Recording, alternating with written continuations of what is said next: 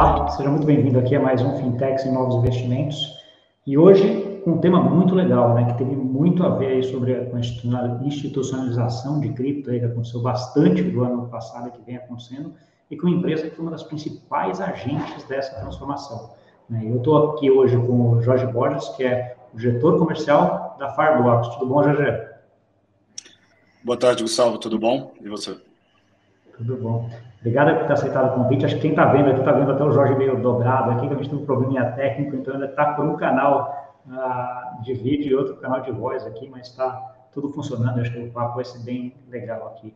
Jorge, acho que a primeira coisa que, que eu acho que é interessante é você dar um pouco do panorama do que, que é a Firebox, né? Qual que é o, o tamanho dela, o que, que ela faz hoje, né? Porque assim, a gente que é de cripto já ouviu muito falar sobre a Firebox, sabe do papel dela importante dentro de todo esse ecossistema e toda essa institucionalização que a gente tem, mas tem pessoa que está aqui que não, não sabe, né? não tem ideia desse tamanho. Então, assim, dá um panorama para a gente, por favor. Ótimo. É, primeiro, obrigado, Gustavo, pelo convite. É sempre um prazer bater um papo contigo e agora dividir isso com o seu público.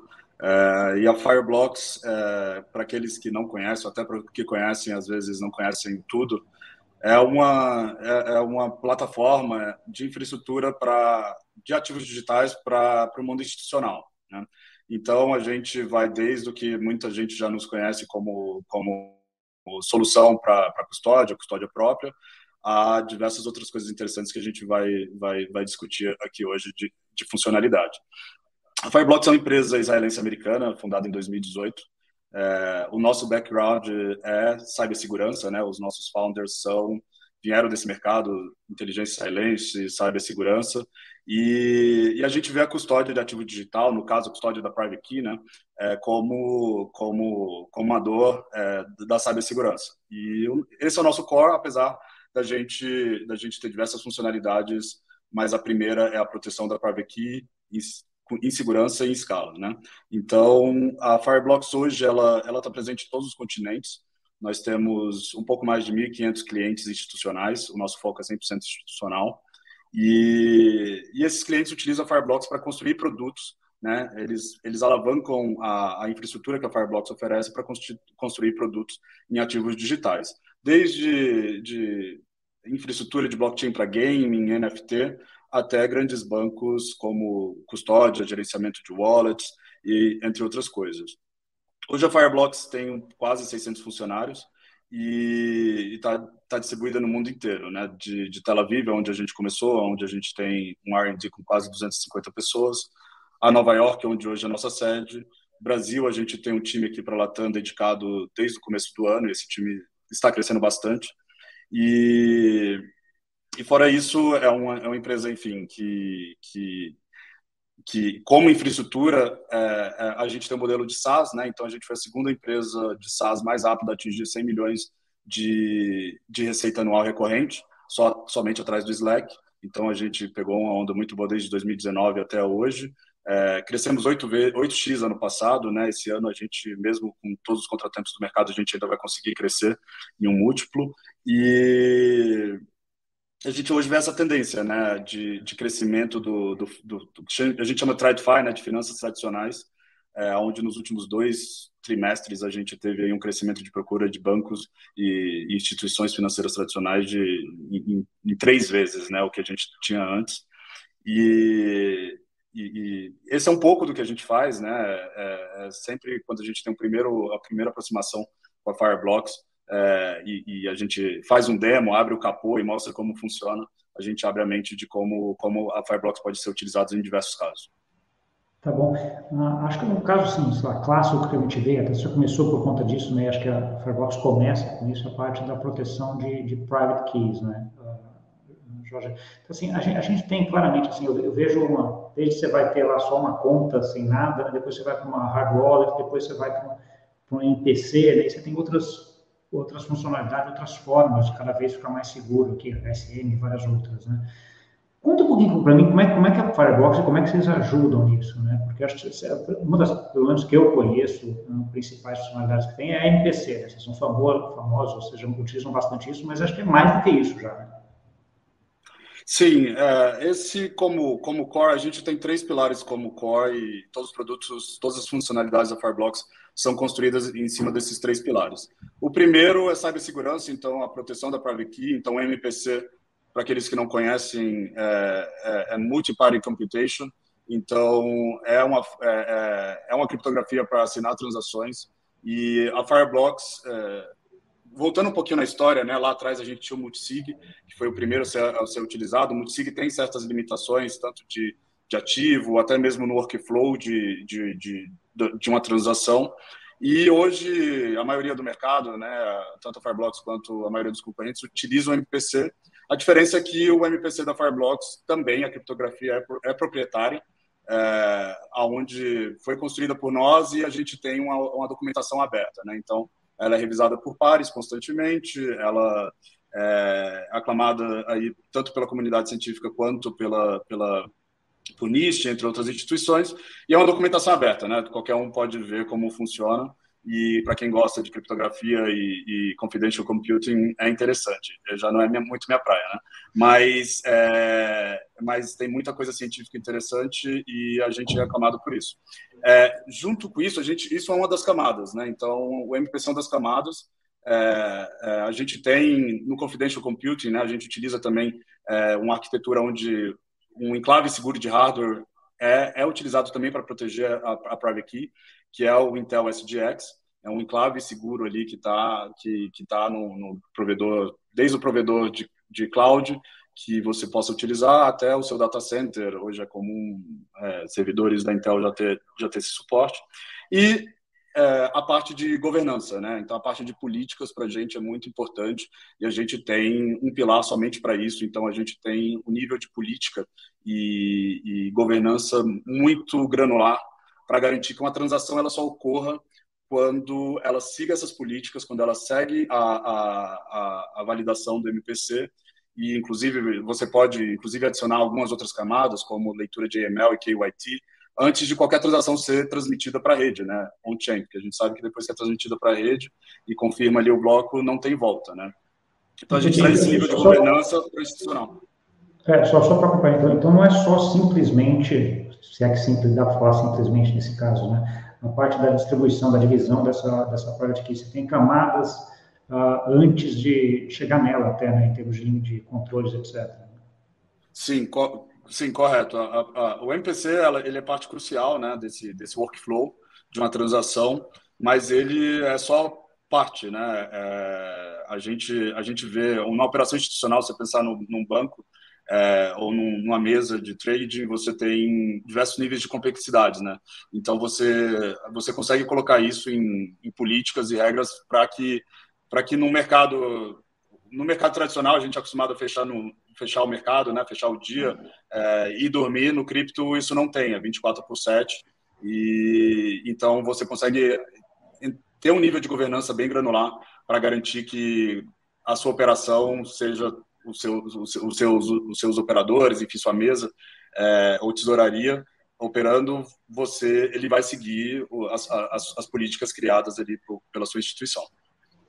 Tá bom. Uh, deixa eu fazer um, um parênteses aqui. Uh, acho que esqueci de comentar no, no, começo lá, né? Mas estamos fazendo live aqui, né? Então, pessoal, aproveitem aí para trazer as suas dúvidas, as suas perguntas. Também tem o Jorge que entende lote desse assunto aqui né, bastante coisa aí, uma das principais empresas de cripto. Então, assim, vamos trazendo as perguntas. Eu vou colocar só alguns comentários que já colocaram aqui. Né, então, assim, o Bruno Lobo mandou um coraçãozinho. Obrigado, valeu, Bruno. Tamo junto aí. Ah, ah, o Caco também sempre instruiu o seu canal. Obrigado, Caco, grande amigo Caco aí também pela, pela, pelo apoio. Então, assim, a ideia aqui é a gente discutir, vamos trazendo dúvida, etc. Não tem dúvida ruim, né? Então, assim, a ideia aqui é trazer as perguntas de todo mundo. Eu tive até uma, uma, uma, conversa semana passada com o pessoal da Dynamo no Brasil, que produz a parte do HSM, né, que, é um, que na verdade é uma junção de, de software com, com hardware ali também, né. Ah, eu entendo também vocês têm uma solução também que envolve não só essa parte da, da MPC, mas que também envolve HSM e alguma outra solução disso daí, né. Então, assim, que são mais, entendo que cada vez que a gente vai descendo ou subindo aí nessa, nessa grade mais robusta e mais segura, a situação ah, vai ficando. qual é aquela situação hoje, independente de custo, porque a gente também vai subir em custo, né? A gente sabe que essa segurança tem, tem o seu, seu custo, né? Qual é a solução mais segura hoje que vocês têm em termos de, uh, de cripto?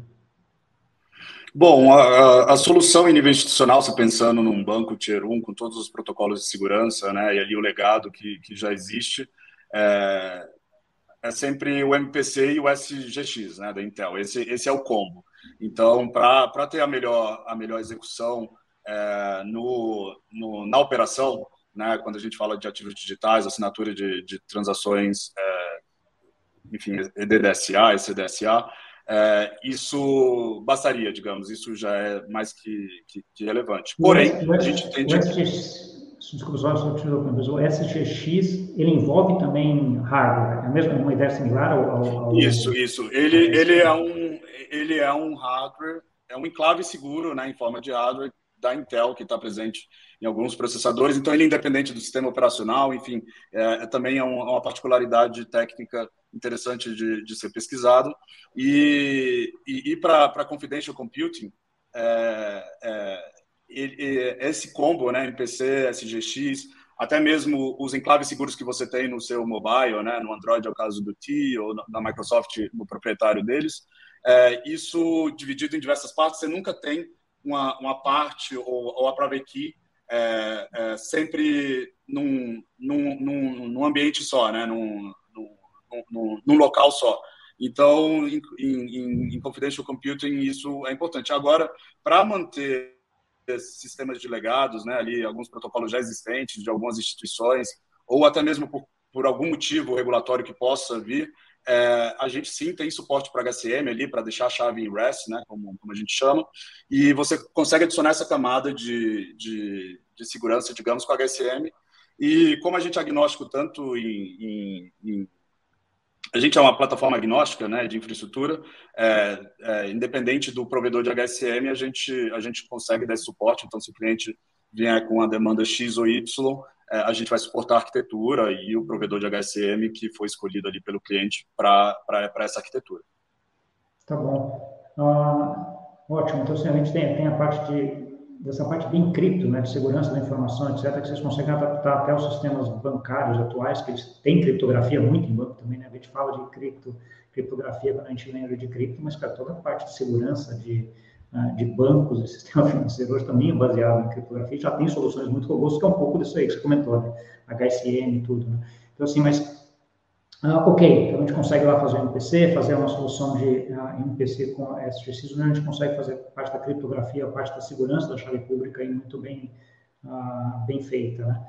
você falou uma camada em cima, um pouco antes da, da, da, realização das operações, que é essa parte operacional também, esse controle operacional que a, que a Fireblocks tem, que ainda é uma dor de cripto institucional. Né? Então, assim, se administrar em várias corretoras, em várias chaves públicas, em várias redes, etc., esse sistema eh, que vocês têm em cima, eles também tratam ah, isso, interoperabilidade, toda essa coisa, Sim, a gente, é, assim, cada caso é um caso, né? Mas a gente, pegando um nível de complexidade um pouco maior, aonde você, você, você quer, de repente, gerenciar milhões de carteiras, milhões de wallets né, para os seus clientes em cima de, da infraestrutura Fireblocks, isso é possível de uma forma até simples, né? Então, quando isso na arquitetura do MPC é padrão, né? Então, quando uma private key é criada, é, qualquer, pelo menos na Fireblocks, né, qualquer wallet criada dali em diante é derivado daquilo. Então, é, ela tá, tá, tá, tá suportada ali por, aquele, por, por aquela private key inicial e, e, a camada do MPC. Então, se for uma, uma wallet criada em cima disso, ou 2 bilhões de wallets que, que, que, que você vai criar, é, ela vai ser derivada daquela, daquela arquitetura original e, e, e, e abraçada ali pela, pelo guarda-chuva, né, o ambiente Fireblocks. É, então, para conectividade, a gente, eu até esqueci de mencionar um terceiro pilar, né, que é, é, também ali parte, parte do nosso core, que é o que a gente chama de Fireblocks Network, que é um ambiente seguro de transações. O ambiente é sempre on-chain, mas o que, que a gente faz? Hoje é muito comum é, instituições utilizarem Fireblocks para fazer settlement de ativos digitais.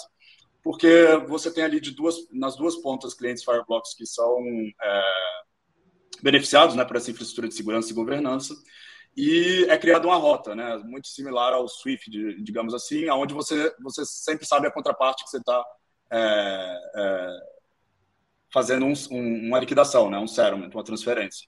Então, você, você consegue criar essa rota, é, para quem é mais técnico, né, como se fosse um DNS para endereço de depósito, e você mitigar o risco ali de, de de tá em alguma operação, spoofing, main the middle, né? A gente ouviu até na, nas semanas passadas, ah, uma, uma, uma exchange fez uma, uma transação de 400 milhões de dólares com o endereço errado. É, isso é algo que, se você fizer o setup corretamente na Fireblocks, isso não acontece. É, porque se, for, se, se, houver uma tentativa, é, vai ter alguma regra que vai, ser, vai proibir aquilo e aquilo não vai sair nem do ambiente off-chain ali de controle da Fireblocks, nunca vai ser transmitido para a rede. Entendi, entendi. Então, assim, dado que você já tem uma quantidade de clientes grandes lá, você acaba criando um ambiente de negociação seguro que você já sabe mais ou menos com quem você está negociando e já sabe e te mitiga o risco operacional também, né? Então, assim, não é só a parte de divisão de, de coisas, mas também todo o risco uh, operacional. Você, você, consegue via, por exemplo, o, o, o, site ou essa solução de vocês também ter um controle sobre todas as suas carteiras conjuntas, de tal forma que você saiba onde está tudo, etc. Tem, imagino que tem algum consolidador também, além do trading, um consolidador onde você consegue ver tudo, certo? Sim, todas as, todas as carteiras criadas na Fireblocks e todas as transações, elas são on-chain. Então, é a primeira camada assim, de, de transparência e auditoria. Né? Então, você consegue consolidar, sim, suas posições, não só nas carteiras que você, você tem no seu ambiente de custódia ali, em cima da infraestrutura Fireblocks, como nas integrações que a gente tem, com Fiat, né, com bancos, parceiros bancários e com exchanges. Então, se você tiver posição, se você faz trading, você tiver posição em 10 exchanges diferentes, você consegue ver, não só ver, mas controlar aquelas posições em nível de ter poder de transferir aquilo para o seu ambiente de custódia, ou rebalancear entre exchanges, por exemplo. Então, a gente, um exemplo que aconteceu semana passada, né, muito triste, mas os clientes, é, muitos clientes da FTX, eles já tinham a melhor prática de, de passar, de, de utilizar nossa API para fazer um sweep, né, varrer diariamente ali, ou num determinado período, o saldo de todas as exchanges e mandar para o seu, seu ambiente de custódia ali é, na infraestrutura da Fireblocks. Então, é, é, ou, ou pegaram o saldo ali na Fireblock, na, na FTX e mandaram para o ambiente de custódia. É, alguns, alguns é, eu acho que até a gente é, tocaria nesse assunto mais à frente, mas alguns tiveram a sorte de não estar em posição e varrer e mandar para o ambiente de custódia. Outros não conseguiram desmontar a posição a tempo e tiveram ali, não conseguiram transferir a tempo. Então, esse, essa, essa dinâmica, né, essa velocidade, você consegue fazer e ver essas posições consolidadas é, do que está do tá em exchange, do que está em staking, do que está num, num, parceiro bancário que tenha que tenha integração com a Fireblocks.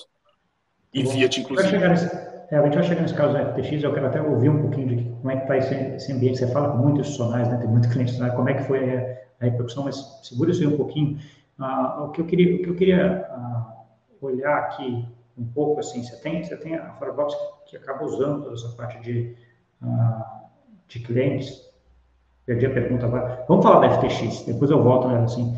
Você falou de, de, desses últimos uh, semana e meia com vários clientes, né? Obviamente, vocês têm vários clientes. Como é que você sentiu aí a, a repercussão disso, né? Então, assim, e mais do que isso, Jorge, como é que você está vendo aí, dada a tua experiência e tudo, como é que você acha que isso aí pode afetar aí essa institucionalização para frente? Olha, foi de fato assim, uma tragédia inesperada. Eu acho que se duas semanas atrás você perguntasse para qualquer pessoa do mercado, é, ninguém colocaria a FTX como, como um, um, risco, né? Ela estaria ali no tier 1 das exchanges globais. É, FTX, Alameda, super respeitadas. Eu acho que veio assim como um tsunami para todos, né?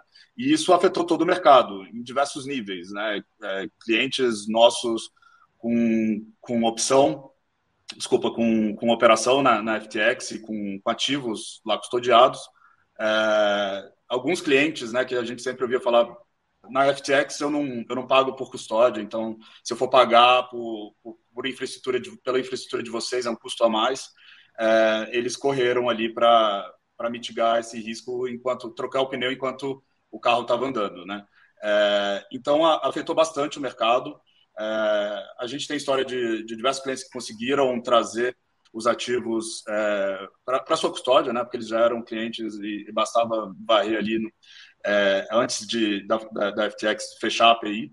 É, alguns ficaram ficaram com prejuízo, né? E aí a gente tem diversos players é, de diferentes tamanhos e, e, e esse efeito, esse ripple effect, né? Esse efeito de, de, de cascata aí, a gente ainda está vendo, né? É, muitas das vezes a gente a gente não está na operação do cliente, né? Então a gente ouve, a gente ouve ou pela mídia ou de repente o cliente buscando é, é, alguma coisa com a gente para tentar salvar ali.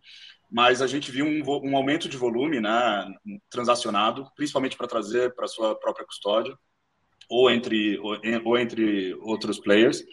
E em relação ao impacto, é, impacta não só o mercado, mas qualquer conversa que a gente estava tendo em relação a regulação, a, a avanços, é, tanto no nível institucional, instituições financeiras, mundo afora, quanto no, no, no mundo cripto, mas é aquele negócio, né? É, é mais um ciclo de consolidação.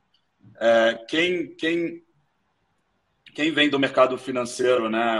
As instituições tradicionais, elas elas já viram isso no passado, né, na, na, na bolha.com, já viram isso em 2008. Então, é, às vezes, é, hoje eu acho que até o próprio, o próprio JP soltou ontem, hoje, que é uma, uma oportunidade uma oportunidade para o institucional entrar, né? não só de preço, mas de infraestrutura e de trazer a confiança, porque, enfim, se você precisa de um de custódia e confiança, hoje a gente é, que, que, que, vão oferecer isso, né? Players institucionais, bancos, instituições financeiras, entre outros. Então, é, é triste, é uma história que impacta. É, a discussão de regulação, na verdade, pode atrasar um pouco alguns tópicos, mas reforça a importância de, de uma regulação hoje no mercado e, e, e cria oportunidade para a gente melhorar a infraestrutura, melhorar, melhorar, as, melhor, melhorar as práticas, né? E, e trazer segurança para o usuário final para que ele não seja atingido, que nem aconteceu semana passada. Quem foi, né? Eu, eu, eu, concordo plenamente. Acho que a gente está tá num momento aqui. Essas coisas, quando acontecem, são muito bons para a gente repensar. Ok, vamos construir um negócio direito agora, né? Então, assim, acho que é um pouco do que do que está todo mundo fazendo, é o dever de casa e fazer como é a estrutura. Eu tive uma live ontem até com o Marcelo, né, que foi do Banco Central da B3 há muito tempo, e com a, com a Nicole, que é hoje a compliance da Astex, muito interessante sobre isso. Uma das visões que, que aparece é, ok, o regulador agora que focava muito em AML e no Customer, vai focar o que, que fizeram com o dinheiro que está lá dentro, né? Assim, ele focava muito de onde vinha o dinheiro, né? Para tirar terrorismo, lavagem de dinheiro, etc., mas se preocupava talvez menos com depois que o dinheiro está lá dentro, né? Então, assim, que aí agora, obviamente, viu que tem que se preocupar com coisa. Acho que é uma tendência que vai ajudar muito, eu acho a regulação do mercado financeiro tradicional está aí, a experiência que a gente teve no Brasil e outros países da década de 90 ali para frente, acho que vai ajudar muito. Ou seja, não precisa inventar a roda, né? A divisão de, de função, ajustar, fazer uma coisa ah, bem legal. Obviamente, isso não isenta, isso não é a bala de prata, que eu falo, mas ajuda bem, bem para frente, né? Jorge, nesse lado também, eu sei que vocês estão envolvidos, vocês estão envolvidos também em algumas, ah, algumas discussões com bancos centrais, em relação a CBDC e alguma coisa em relação a stablecoin também. Comenta um pouquinho disso para a gente, assim, qual é o envolvimento de vocês com esse, esse negócio de stablecoins e CBDC? Bom, a, a Fireblocks como como provedora de infraestrutura, né, ela, ela é procurada primeiro por, por instituições financeiras, né, para resolver certos problemas ou para criar certos produtos. E em 2019 a gente foi procurado por um grupo japonês chamado GMO, é, um grupo relevante no Japão, para criar um stablecoin. Então, a gente auxiliou no processo de infraestrutura e de criação dessa stablecoin e daí virou uma funcionalidade é, disponível para todos os clientes Fireblocks, né? E no começo desse ano, a gente teve um case interessante, foi o primeiro banco regulado a emitir uma stablecoin, que foi o NZ Bank na Austrália, que começou emitindo a stablecoin ali no closed loop para fazer settlement com um parceiro, um parceiro um parceiro de 120 anos do banco, né? Então, um teste ali interno de, de settlement com stablecoin, com esse parceiro, que é um family office local que, que transacionava com eles há 120 anos, então de confiança. E o plano era, era fazer um rollout de novos produtos em cima disso depois de 12 meses. É, o, a, a, evolução foi tão rápida, não só da construção do produto, mas da execução e do, e do, e, e, e do produto final, né, sendo utilizado e trazendo essa eficiência para eles, que isso virou um, um case nacional, depois global, e, e eles fizeram uma extensão desse uso. É, outros bancos ali, outros bancos é, ali da Austrália e Nova Zelândia começaram também a procurar para fazer esse tipo de projeto. E hoje talvez seja um dos países mais avançados em discussão de CBDC. O, e, e esse tema, né, quando a gente voltando um passo para trás e, e fechando um, não fechando, né, a gente pode deixar aberto um pouco para depois, no, no, no, na linha histórica ali, a gente teve 10 anos a volatilidade no crypto trading, né? Então, desde o começo desse ano, a gente vê uma consolidação desse mercado, com diversos players relevantes ficando para trás, desde ali de, do começo do ano, maio, é, e agora nesse novo ciclo. E esse mercado está pelo menos consolidando, né? Então, é, a gente teve o crescimento ali ano passado muito baseado nesse, nesse segmento, mas hoje, esse ano, o que está sustentando o nosso crescimento e a procura são duas vertentes novas, né? Nem tão novas assim. Uma é a finança tradicional, né? Bancos, é, instituições financeiras reguladas e, e afins, um viés não de eu quero oferecer criptomoeda para o meu cliente final, oferecer BTC, e sim como eu consigo participar do, do ciclo de CBDC que está sendo estudado pelo meu Banco Central, como eu posso explorar stablecoin, tokenização de produtos financeiros, né? Então, esse viés ainda de, de trazer o que já existe para o mundo de digital assets. E Web3, que aí já é disruptivo e é o impacto da próxima geração de web, né? Então, isso hoje move o nosso crescimento e a nossa, nossa, nossa plataforma dá suporte para ambos os casos. E daí, é, tendo, tendo essa visão e essa demanda de instituições financeiras, a gente, a gente trouxe uma pessoa que hoje é nosso diretor, né, o, o Baron Paul. Ele foi do Bank of England por 14 anos, na última posição ele foi head de fintech. Então ele cuidou de política monetária, risco, é, fintechs, future of money, digital assets no Bank of England. A gente trouxe para supervisionar esses projetos de CBDC, porque bancos e instituições financeiras é, reguladas, assim como bancos centrais, começaram a procurar Fireblocks para construir esses projetos.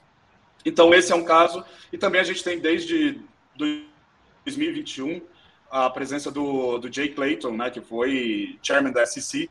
É, hoje ele é nosso membro do nosso board, então ele auxilia muito a gente ali no, no, no espectro regulatório, principalmente ali nos Estados Unidos. Então, a gente está tentando, a gente está construindo esses cases, né, white papers com bancos centrais, com, com parceiros estratégicos que a gente tem. Está é, tá buscando essa evolução, inclusive participar das conversas em jurisdições que, que, que tão relevantes, né, como o Brasil. É, CBDC e stablecoin está muito quente ali fora do G7 e o Brasil talvez seja uma das forças, forças ali que, que estejam gerando é, esse aquecimento.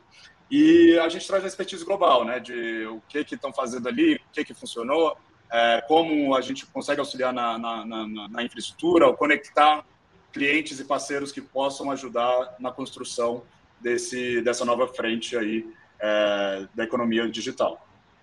Entendi. Enquanto eu estava falando, eu estava pensando em alguns pontos.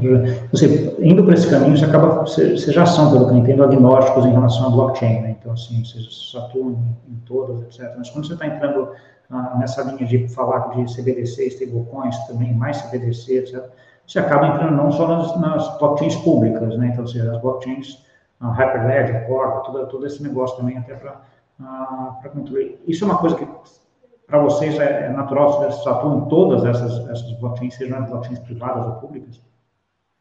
Sim, a gente hoje, hoje a gente tem uma, um suporte a 41 protocolos e mais de 1.200 tokens, né? Então, assim, a gente tem uma, uma, uma integração, a gente tem um suporte nativo muito interessante com, com a rede EVM.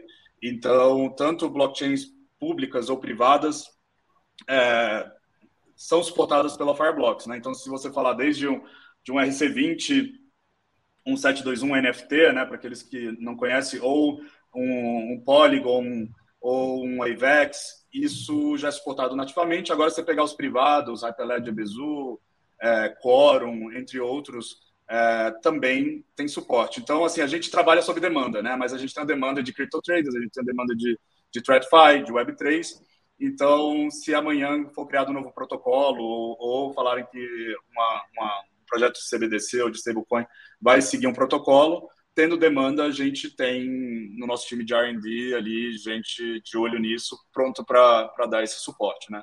A gente a gente não é, é um negócio assim que você instala o dedo, né? Porque dar um suporte a uma blockchain é, é, pode ser complexo em diversos níveis, mas a gente sempre tem um protocolo, tem, sempre tem o, o standard Fireblocks de, de, de, segurança, de governança, enfim, tem que passar pelo nosso crivo para a gente aí é, adicionar qualquer novo protocolo é, como suporte, né? não só por demanda do cliente. Tá bom, ótimo. Deixa eu dar uma olhada aqui se tem mais alguma pergunta aqui. Lembre, se vocês tiverem alguma pergunta, vão mandando aí que eu vou colocando. Ah, tem ah, o Caco, vejo sempre o canal, mas ainda não sei fazer perguntas. Caco, modéstia, né? Você consegue fazer claramente alguma pergunta? Ah, não tem mais nada. Temos a Juliana botando aqui um foguinho que está bombando. Obrigado, Juliana. Uh, mas vamos perguntar, se tiver alguma pergunta. Eu queria interessar um ponto agora, voltar naquele ponto em relação a, a essa, essa, facilidade operacional que vocês têm até antes do, junto ou antes do NPC ali, que eu vejo, Jorge. Uh, você tem uma demanda adicional também, que é uma coisa que tem a ver com, com esses casos, mas também com demanda de, de, risco, né? Então, assim, seja de compliance, seja de risco, etc. Você consegue colocar isso aqui também, então, assim, só pode operar em determinadas blockchains em determinados limites, em determinados volumes? Ah, você consegue, você tem essa granularidade aqui em cima também?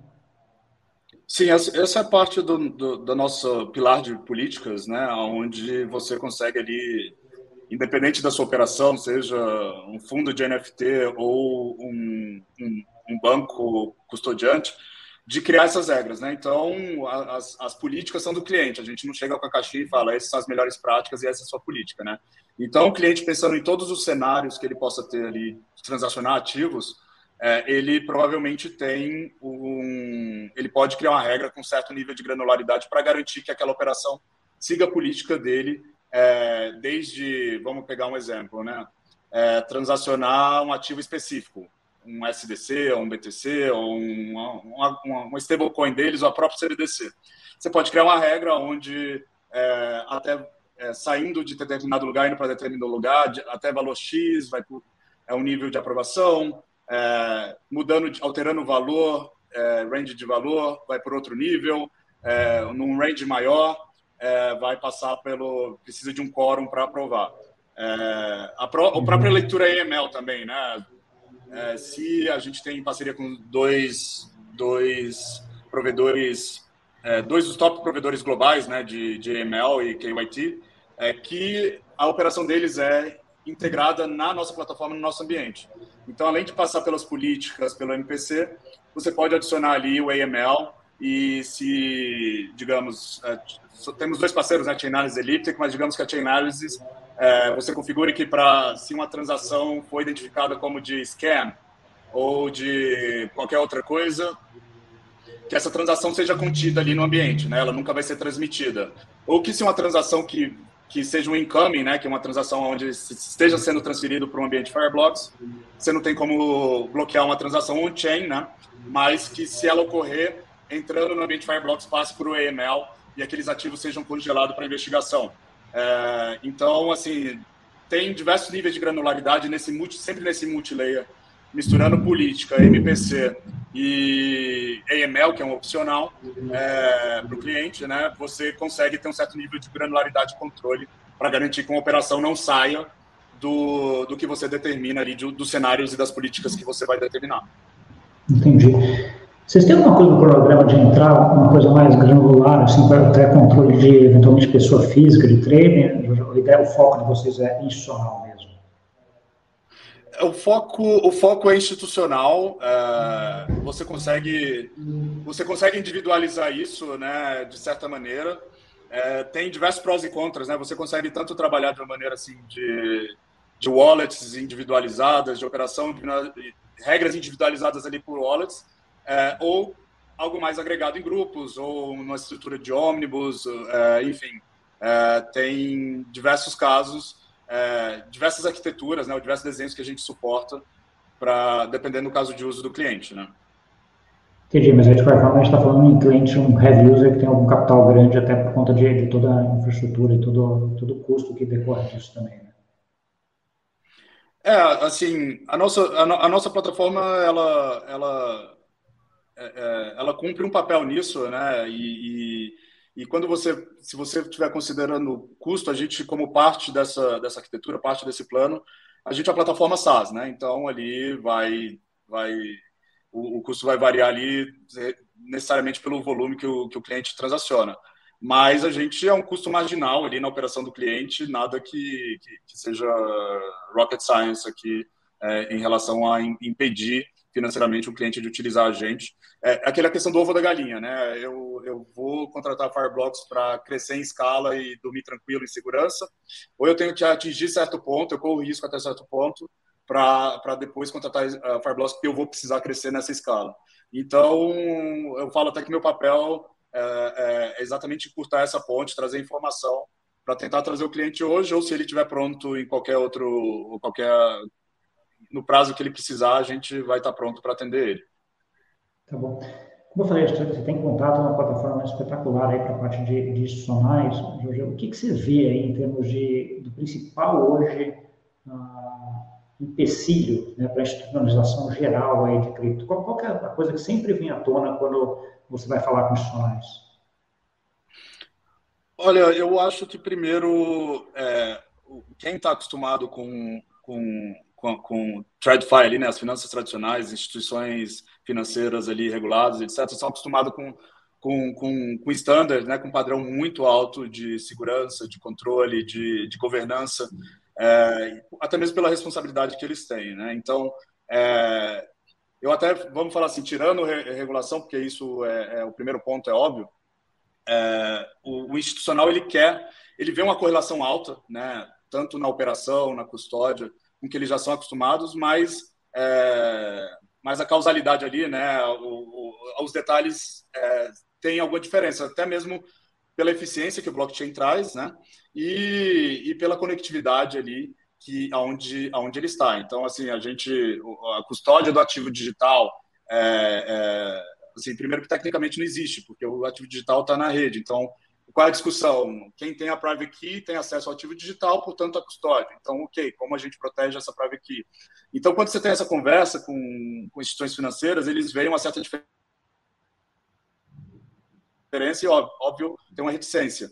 Mas quando vê a eficiência e como isso consegue trabalhar em segurança em nível institucional, aí as portas se abrem e o primeiro passo de uma instituição, né, é, nesse nível, é ver se o negócio para de pé. Então, a Fireblocks é talvez parte core de uma infraestrutura, mas tem várias outras partes, né? Se ele quiser montar um produto de retail, de trading, de, enfim, de earning, né, para o cliente final, de qualquer outra coisa, é, de lending, é, tem outros aspectos que eles precisam ver isso funcionando, né, em, no nível e, e nos padrões que eles esperam, para depois criar produto e gerar volume. Né? Então, acho que a gente está nessa fase é, onde as instituições, grandes bancos e outras, outras instituições, o institucional, vamos chamar, agrupar, eles estão eles estão sim contratando infraestrutura, etc., e testando se, se o negócio para de pé, né? Aquela desconfiança inicial e se de fato isso pode vir a ser um produto para as massas em segurança. E, em paralelo, o regulatório tem que andar e, e, e, as regras têm que ser claras, né? Porque hoje não adianta você falar que você segrega, segrega wallets, que você tem uma licença disso, que você tem, é, enfim, N coisas, se não tem uma regra que determina a responsabilidade de todos e qual caminho a ser seguido, né?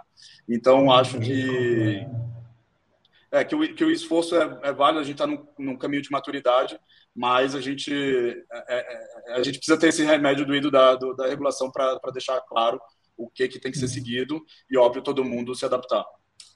É, eu, eu acho assim, até, até, pegando um pouco dessa parte você viu até do, do, do adicional, entender um pouco, né, que tem uma diferença grande de, de tokens e ativos uh, cripto, que na verdade a, a, a, custódia e o ativo e a conta estão juntas, né? Então, assim, a private key não é só, não é só a custódia, é o ativo em si, no final das contas, né? Então, assim, que é uma coisa que no mundo tradicional está meio dividido, né? Você tem lá um ativo que ele pode estar custodiado no banco A, banco B, banco C, etc. Mas aqui não, aqui vai junto, né? Então, assim, você tem que uh, andar junto. Então, assim, é uma, uma coisa interessante que daí traz toda essa responsabilidade que a legislação ainda talvez não esteja preparada, mas que acho que é, é questão de, de tempo, né? Deixa eu ver, o Eduardo tem, tem um ponto aqui, uma dúvida, acho que, é, acho que pode uh, ver um pouco em relação a isso também, né? Como fica a custódia em tokens em stakings que estão lockup em alguma DEX? Essa é uma pergunta bem específica, hein, Eduardo?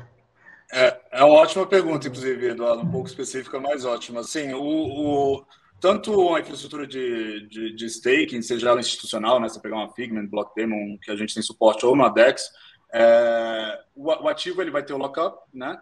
E na Fireblocks você vai ter ali a visibilidade daquele ativo e ele vai estar custodiado ali por você na, na, na, na Fireblocks, na carteira Fireblocks, né? Então, é, uma vez que esse lockup cair, você pode transacionar esse ativo. Agora, enquanto ele estiver em lockup, você vai ter a visibilidade desse ativo é, em staking é, ali no seu console ou, ou puxando via API da Fireblocks. Entendi. É, você consegue ver, né? e, e, é como, como, tem que ser, né? Você consegue ver, mas não pode negociar porque até ele está tá bloqueado ali por um determinado período. É, ele está bloqueado em nível de, de contrato, né? Então, uma vez que esse uhum. bloqueio cai, você consegue transacionar esse ativo. Agora, a visibilidade do ativo, né? Ele vai estar tá ali no, no, no na, na, sua na, na, na, sua carteira ali na infraestrutura da Fireblocks. Tá bom. Eu queria ver um outro aspecto, um pouco assim, Fireblocks é um negócio global, né? você mesmo falou, se não me engano, vocês estão em todos os continentes e não lembro quantos países aqui que você, que você citou, que são vários, né? Então, assim, como é que você vê aí o, Brasil e a América Latina em relação ao resto do mundo? Olha, hoje, esse ano de 2022, a gente teve ali na região da Ásia Pacífico o maior crescimento né, é, na Fireblocks mas desde os últimos dois trimestres e para 2023 a gente vê Latam como o emerging market uh, prioritário. Né? Então a gente está com diversos esforços não só de crescer time, mas de novos clientes, junto com o crescimento da equipe e com o compromisso do, do, dos executivos e dos sócios da Fireblocks de dar atenção à região. Isso parte do Brasil, né? Assim, a gente tem a maior adoção, a gente tem é, a gente tem instituições, ou, tem um alinhamento ali muito propício para o Brasil ser um hub, né, ter a oportunidade de ser um hub em ativos digitais, porque em termos de adoção, de discussão regulatória, né, a gente está bem avançado, de um Banco Central que que está aberto e está discutindo como implementar isso da melhor maneira possível, é, instituições que estão que estão testando, construindo já produtos é, em cima de ativo digital, a gente está no alinhamento muito bom. Então, o Brasil tem uma ótima oportunidade para ser esse hub. Então, a gente vê que 2023, Latam vai ser é, um mercado prioritário e Brasil vai ser o centro desse movimento, né? Então, é, inclusive, a gente está tendo um movimento muito grande da empresa visitando aqui o Brasil, entendendo o mercado. O nosso founder e CEO e o nosso diretor de CBDC que eu mencionei estão vindo no final do mês para o Brasil. Então, assim, o um compromisso com a região é, na Fireblocks é, é, um, é, é um é, é, prioritário. Tá bom. Deixa eu até avisar aqui, a gente está já começando a encaminhar para o final aqui, então se alguém tiver alguma pergunta, manda aí, corre para mandar lá. O Eduardo mandou aqui obrigado, valeu Eduardo, acho que respondeu a pergunta, a pergunta dele. Uh, eu queria, Jorge, assim, antes de a gente entrar para as considerações uh, finais, perguntar um pouco assim, a gente fala, a gente fala de cripto, Bitcoin, Ethereum, etc., mas está vendo um outro movimento também, que é o movimento de tokenização de ativos, né? Então, assim, tokenização de valores imobiliários, tokenização de ativos financeiros, etc., que também entra um pouco nessa linha. Eu entendo que vocês também conseguem prover toda a infraestrutura e todo o movimento para isso, assim. É uma coisa que vocês estão vendo também, se ajustando, se preparando para isso? Sim, é, a, o, nosso, o nosso papel nesse ciclo, né, a, na infraestrutura ali, na parte tech, já tem um suporte pronto, não só quando a gente fala que um cliente tokenizou stablecoin ou um bond ou está construindo a CBDC, a infraestrutura é a mesma, né? Então, assim, a gente já tem essa capacidade. Então, o cliente ele consegue sim é, controlar o, a emissão de tokens na plataforma Fireblocks, né? Principalmente com esse nível de governança que traz um diferencial. Então, você consegue ter de repente um ambiente segregado de tesouraria, onde você vai criar todas as regras e usuários têm permissão é, para emitir ou queimar tokens. É, no caso específico, né, que eu mencionei antes, com um banco e uma stablecoin, você consegue ligar ali com, com seu banking API, né, com seu sistema de legado de tesouraria, etc, para controlar exatamente isso, né? Fez um burn de um token, como é que está o colateral, movimenta para cá, para lá. Então, assim, tá, tá no nível bem, muito legal. Agora, a gente pega ali a partir do issuance para custódia transacionar, né? Para trás, a questão do, do, desenvolvimento de smart contracts, desses protocolos, etc. Isso é algo que a Fireblocks não entra, porque cada caso é um caso, jurisdição é diferente.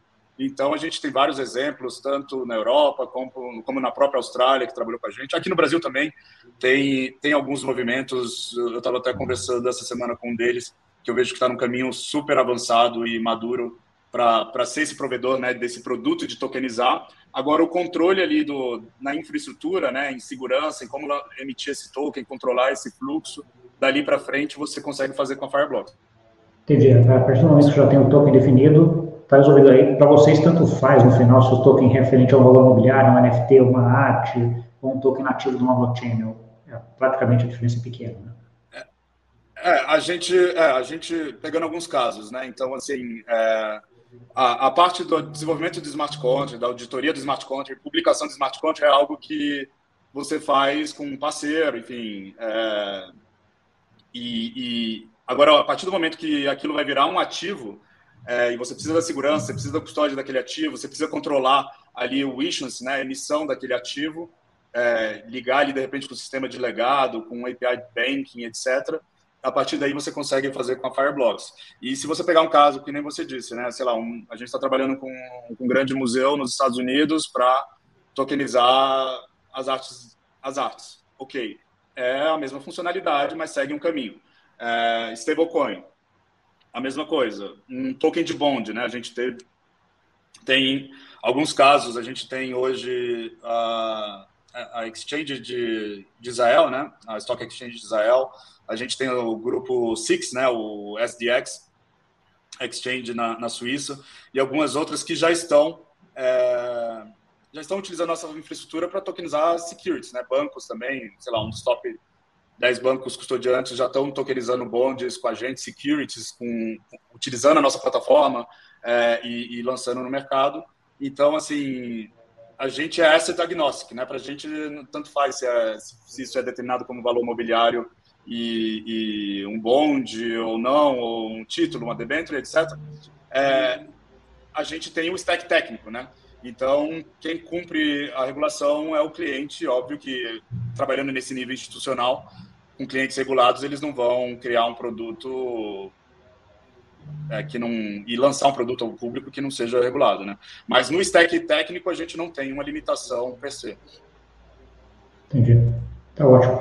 Uh, está chegando aqui perto do, do, tempo, mais ou menos, que a gente tem aqui, eu acho muito legal, acho que traz muita informação, muita coisa, tem muita, tem, vocês estão envolvendo muita coisa no mundo inteiro, acho que é muito legal, e acho que fazem é um pilar importante aí dentro desse mundo de uh, institucionalização e aumento de cripto. Né? Eu queria que você deixasse agora uh, duas coisas. Um, primeiro, uma mensagem final aí para quem está nos ouvindo, né? alguém que seja aí de algum banco, de alguma empresa que possa ser cliente de vocês, a segunda parte é como é que eles acessam, como é que eles chegam até você. Bom, é, mais, mais uma vez, obrigado e a todos que, que participaram, né, é, ou que vão ver esse vídeo no futuro. É, eu acho que o papel importante, dois papéis importantes para adoção em massa, né, e, e para o institucional também sentir a confiança para ir mais a fundo nesse tópico, é educação e é infraestrutura. Então a gente a gente busca trazer é, um e experiência em outro e, e a gente está sempre à disposição, né? A gente tem os cases que são públicos que a gente consegue discutir bastante. É, a gente tem toda essa complexidade é, de, de, de, produtos, o que, que pode ser feito em ativos digitais, que a gente sempre está disposto a, a, conversar e entender qual é a dor do cliente, onde ele quer chegar e como a gente pode ser parte desse processo. E, e para aqueles que têm interesse em saber mais, a gente, é, enfim, a gente está presente no Brasil, a gente está disposto a bater um papo, a abrir o capô, como eu falo, né, fazer um, a demonstração da plataforma e mostrar como isso funciona na prática. É, e, e sempre com, com convites e canais como o seu, Gustavo, que, que, que a gente tem muita tranquilidade de, de aceitar e, trazer, e bater um papo É, a gente está sempre à disposição. Vocês podem entrar no site. A gente tem também um canal direto com, com o nosso time comercial aqui no Brasil. E qualquer dúvida, vocês podem procurar a Fireblocks, que a gente a gente está em peso aqui no Brasil e crescendo. Tá. Eu vou deixar depois aqui, acho que talvez no, no, nos contatos aqui embaixo, na descrição também, acho que o, link aí da Firebox também, acho que tem o LinkedIn também, que acho que é uma fonte legal para quem queira uh, falar diretamente com você. Uh, Jorge, obrigado. Acho, acho, que você falou um ponto que eu sempre enfatizo, que acho que é muito importante, né, que é o que eu chamo, que, é o, que são os dois pilares importantes que todo mundo deve seguir, que é a educação uh, né, e experimentação. Né? Então, assim, acho que esses dois pontos que você falou de educação e via experimentação, infraestrutura, etc., uma coisa ah, ah, bem colocada, acho que é importante, seja na pessoa física, no, corpo, no institucional, acho que é, é a trajetória para qualquer pessoa ou empresa seguir e ter sucesso. Né? Então, sempre se reinventando e se ajustando ah, aí para frente. Obrigado pela tua participação, obrigado por ter aceito o nosso convite, parabéns aí pela, pela trajetória e pela, pela Fireblocks. Eu agradeço, então, a abertura dessa porta a todos os presentes. Obrigado aí pela paciência e ouvir durante esse tempo. E, e Gustavo, sempre um prazer. Tá bom. Obrigado para você que nos viu aí. Muito obrigado pela, pela, audiência, obrigado pelas perguntas, por todas as, as conversas e tal. E até semana que vem temos outra aqui. Não esquece, não, já dá o like aqui, se inscreve no canal, que a gente vai ter coisa muito legal acontecendo aí para frente. Tá bom? Obrigado. Bom dia aí, boa noite, boa tarde para todo mundo.